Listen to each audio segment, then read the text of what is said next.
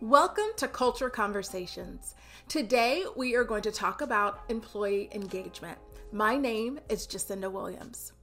We want to provide additional support as you're reviewing findings from the May 2023 My Voice Employee Experience Survey and as you're collaborating with your teams to develop culture improvement plans. Our My Voice 3P process prepare, plan, practice is a framework that supports you and your teams in this work. So, as you know, strengthening employee engagement is a key part of our culture journey here as we come together as one common spirit. Now is a great time to reflect on what we mean by engagement and why it's so important to our people, to our patients, and to our ministry. We have two guests joining us today. First, we have Marty Wright from Press Ganey. Press Ganey administers surveys for many healthcare organizations around the world, including Common Spirit. Their surveys have captured 50 million patient voices and a half million caregiver voices to help improve safety, quality, patient experience, as well as what we're focusing on today employee engagement. Marty, thanks for being here. First off, how does Press Ganey define employee engagement? We define engagement as both what you get from an organization as an employee or a caregiver and also what you give.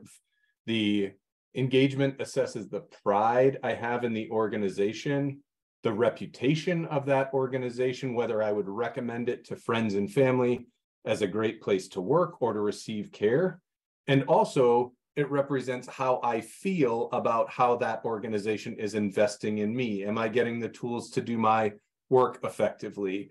Do I feel like I can grow in the job that I have? And while we have seen a decline in engagement universally, what we glean from that insight is that organizations who are investing in their people, who are focused on promoting pride and reputation, promoting mission connection, giving tools and resources, and investing in their people are accelerating the level of connection and commitment that their caregivers have to the organization. With all the healthcare data you collect from around the world, what do you see as the top healthcare trends and how do they affect employee engagement? It's it's a a really unique time in healthcare. I don't think I've seen anything like this coming out of the pandemic, the, the trends that are emerging are somewhat less than favorable, unfortunately. Uh, we are seeing a decline in staffing, and I mean that in terms of the number of people available to support the delivery of care for patients. We're seeing an increase in incivility in cases of, of bullying and even negativity or physical violence towards caregivers we're seeing a rise in burnout. In fact, we've been talking about burnout since 2016, 2017. The pandemic and, and everything that has followed accelerated the rate at which people were feeling the stress and anxiety. But that presents many opportunities, I think, for organizations to really lean in on the investment in their people uh, and support them now more than ever. So, how can leaders lean in? What does that look like? So, it's things like leadership, regularly messaging on mission, and modeling the values, aligning team performance and individual performance, looking at mechanisms for building and reinforcing accountability, and also recognizing their caregivers. Uh, and they're also really great at engaging people at the front line or the sharp end of care in all of their improvement efforts, providing systems and processes in which caregivers can operate at the top of their license shows that you care about them and that you're making it easier for them to do their work. Let's say a leader applies what you've mentioned. I assume that the data shows there's a positive outcome if I like the work I do, I'm eight and a half times more likely to say I'll stay at that organization three years or more. My work is meaningful. I'm seven times more likely to say I'll stay with the organization three years from now. And if I feel like the work I do makes a real difference, I'm six and a half times more likely to say, I'll stay with that organization three years from now. Marty, any final thoughts of what leaders need to do to encourage employee engagement?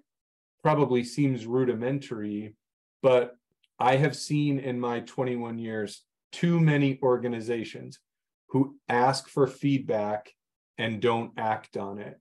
And so, my caution to healthcare organizations as I meet with them is while you need to listen to your team, that can't be where it stops. You also have to act on the insights they give you around diversity, equity, and inclusion, around engagement, around safety culture, and around resilience.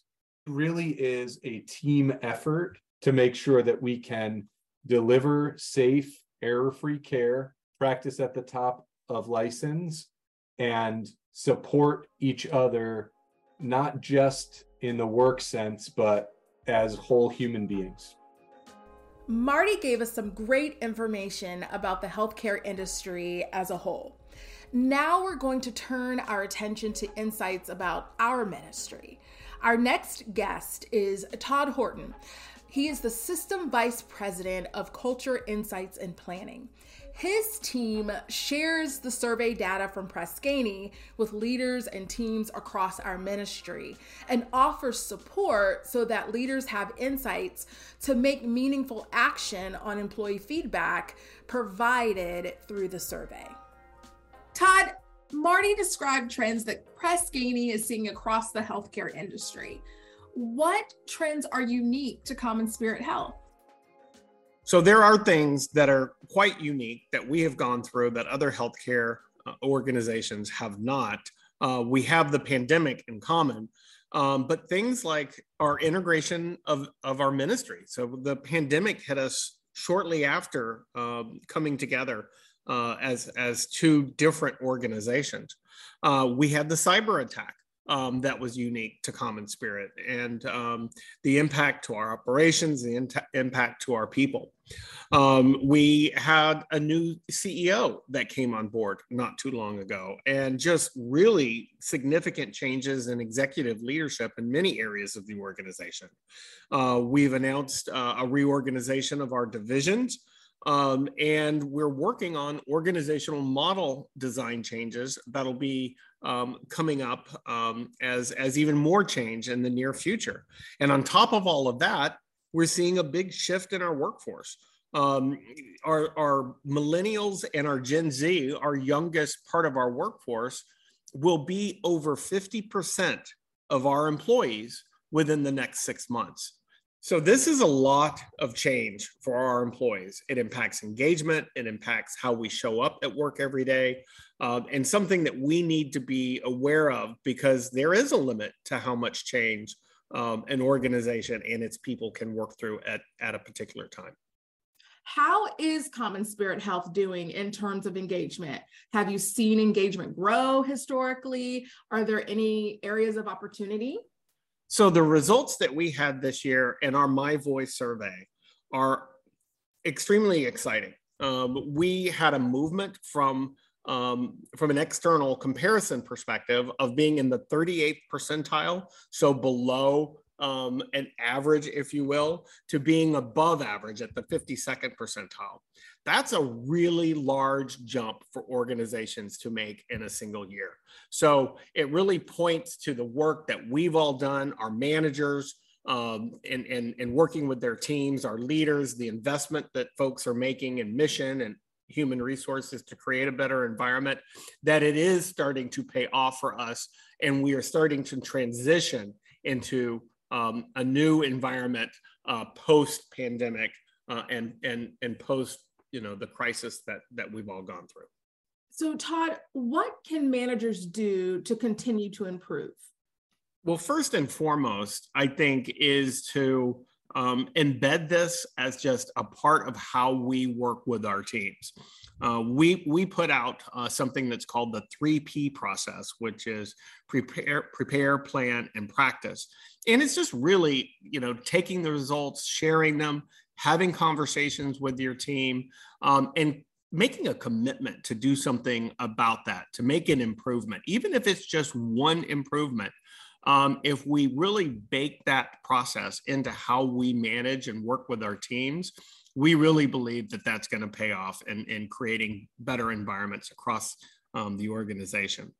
There are other things out there for folks to uh, get involved in, involved with as well the the wellness platform is just a great example of uh, something that can really engage teams creating challenges and and doing things that are going to help us all be more healthy. We have our care for caregivers um, that really helps us focus on self-care um, and taking care of each other.